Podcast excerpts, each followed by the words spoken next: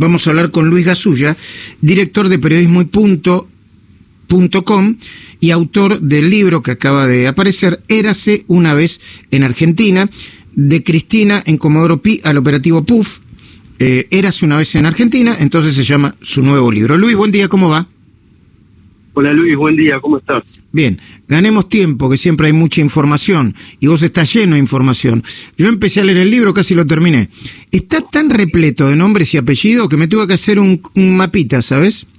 Este, eh, no, está muy, está muy bien, es, es un libro de consulta. Llega un momento que decís, ah, bueno, no tanto. Por eso quiero, quiero empezar primero por la actualidad y después por una pregunta bien directa. La actualidad, ¿qué implica eh, eh, que a Lázaro Báez le consiguieron el arresto domiciliario? ¿Ya está confirmado o tiene que pagar la fianza antes para que vaya a una de las casas que tiene? Eh, mira, estaba, estaba consultando esta información antes de salir al aire en tu programa y, hoy hablé a primera hora del día con el hijo menor de Lázaro Báez, Leandro, y la verdad que no sabía nadie en el entorno, vos sabés que la familia está absolutamente dividida, pero seguramente en las próximas horas eh, Lázaro Báez se mudará al country Aires del Pilar, en una propiedad que también hubo varias discusiones familiares, porque allí estuvo viviendo eh, su ex apoderada, barra confidente, y después... ¿Quién es su ex apoderada, barra confidente? Perdón, porque ya me empecé a tirar nombres que ya a mí se me pierden. Liliana Costa, mm. la mujer que en su momento decía que Macri moría a fin de año, eh, cuando hablaba en el 2017, anticipando eh, un operativo venganza, podríamos llamarlo, y que eh, después la madre de los hijos de Lázaro Báez, Norma Calimonte, pide el desalojo de esa propiedad porque decía, perdón, ¿cómo puede estar viviendo una persona que no tiene ningún título, no tiene ninguna eh, autorización. Espera, Luis, espera, eh, a, ver, Liliana Costa es la misma mujer eh, que cuya imagen y, algunas de sus declaraciones fueron publicadas por diferentes medios y es alguien que trabajaba en la FIP del kirchnerismo y también es la madre, creo, ¿no? Que es la madre de un hijo de Lázaro Báez. Es la misma persona que continúa trabajando en la FIP después de una licencia psiquiátrica de un año en la gestión de de Cambiemos, ella tuvo una licencia, continuó y eh, después volvió a tener el manejo. Era, además, Luis era la que le llevaba cheques de las propiedades de la costa a Lázaro a la cárcel y Lázaro autorizaba eh, cobrar esos cheques. Algo que era, bueno, eh, al margen de la ley, ¿no? Porque estaba imposibilitado de hacer estas transacciones eh, financieras y, bueno, siguieron eh, haciendo esos negocios. Entiendo, entiendo. No sigas tirando el hilo porque me vas a llevar a otro lado y yo quiero volver a Aires del Pilar. Aires del Pilar es el mismo country que cuando la vez pasada estaba por salir en libertad, Lázaro Báez, eh, tuvo esa especie de levantamiento de vecinos para tratar de impedir que no volviera a Aires del Pilar. Es el mismo y seguramente veremos las mismas imágenes en las próximas horas. Bueno, eso no lo sabemos, deducimos. Exactamente, es algo que cambie el parecer de los vecinos, es muy posible que se vuelvan a quejar, pero inexorablemente va a vivir allí la taroba.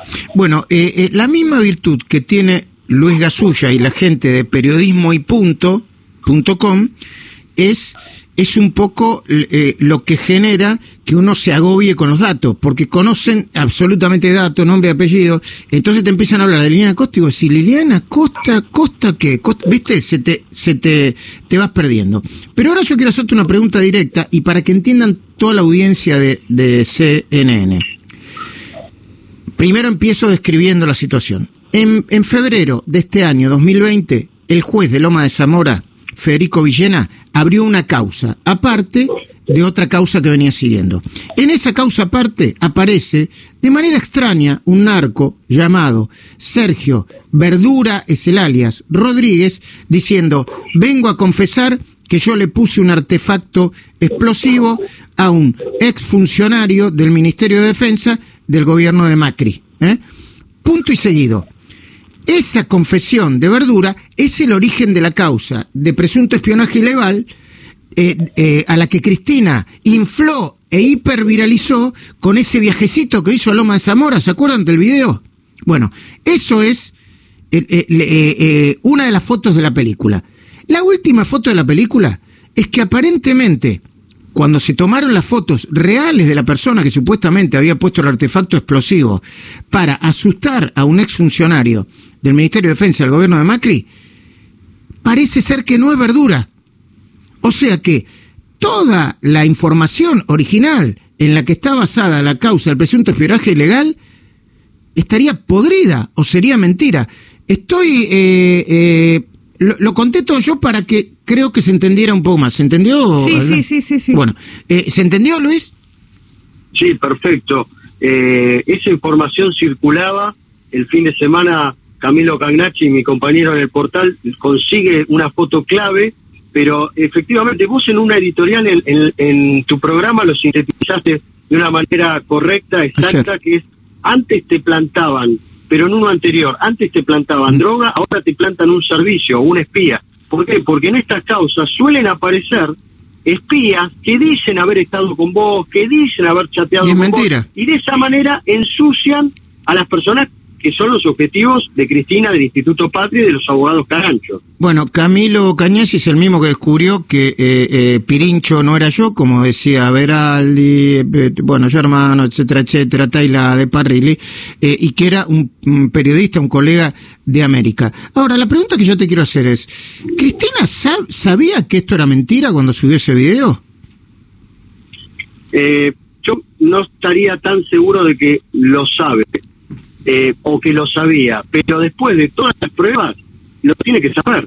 No hay manera que no lo sepa. Yo creo que le vendieron una, una solución eh, de, para justificar el sinceramente. En el sinceramente, Cristina ya condenó a muchas personas inocentes, por lo menos presuntamente inocentes. Claro, pero no, no volvamos a saltar en deducción, está bien lo que sí, pero no volvamos a saltar porque si no la gente se confunde. Le metes el sinceramente y se confunde. ¿Vos crees que a Cristina le vendieron una solución? ¿Y quién le vendió la solución? ¿Berardi, hermanos? ¿Quién? Para vos.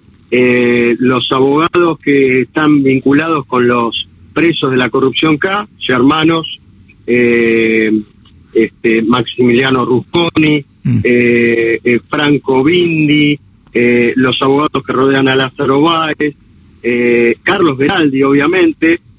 hay, una, hay un encuentro clave que se da a fines de septiembre del 2018 en la Facultad de Derecho que se llama Iniciativa, Justicia. Sí. Ahí están todos mm. y se habla de, de una manera de poner en el banquillo de los acusados al periodismo de investigación. Y mm. es lo que después termina pasando con la causa Dolores mm. y ahora con la causa Espejo, que es la causa Loma de Zamora Espionaje, mm. que busca en realidad sentar o meter preso a un periodista y en este caso fuiste el objetivo. antes de antes de despedir a Luis Gasullas le digo que Franco Bindi es un abogado barra servicio denominado Carancho entre comillas que primero defendió a a Leonardo Fariña y después lo quiso hacer arrepentir y no pudo. Todo muy raro, todo muy raro.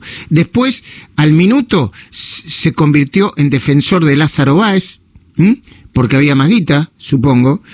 Eh, una persona que le decía, y hay muchos testimonios que lo repiten, que le decía a, a los futuros defendidos o que iba a buscar presos a las cárceles, diciendo que tenía mucha información de ellos, le generaba un problema y después le vendía la solución y para darse corte, como diría mi abuelita, solía decirle a algunos presos que estaban en la cárcel que él era novio de Florencia Kirchner. Que él salía con Florencia Kirchner, cosa que hasta donde sabemos nosotros es una pura mentira. Luis Gasulla, quizá hablemos hoy en, en, en Mirá si sigue siendo tema de actualidad Baez y alrededor de tu libro. Eh, y, antes de empezar a tirar nombres, vamos a aclarar cada uno de los nombres de qué se trata, ¿eh? porque si no, la gente yo también me pierdo. ¿eh? Muchas gracias, Luis. Bueno, te mando un fuerte abrazo. Luis Gasulla, director de periodismo y punto.com, autor de Érase una vez en Argentina. Según Gasulla, yo comparto la idea, ¿eh? el operativo PUF también fue un armado.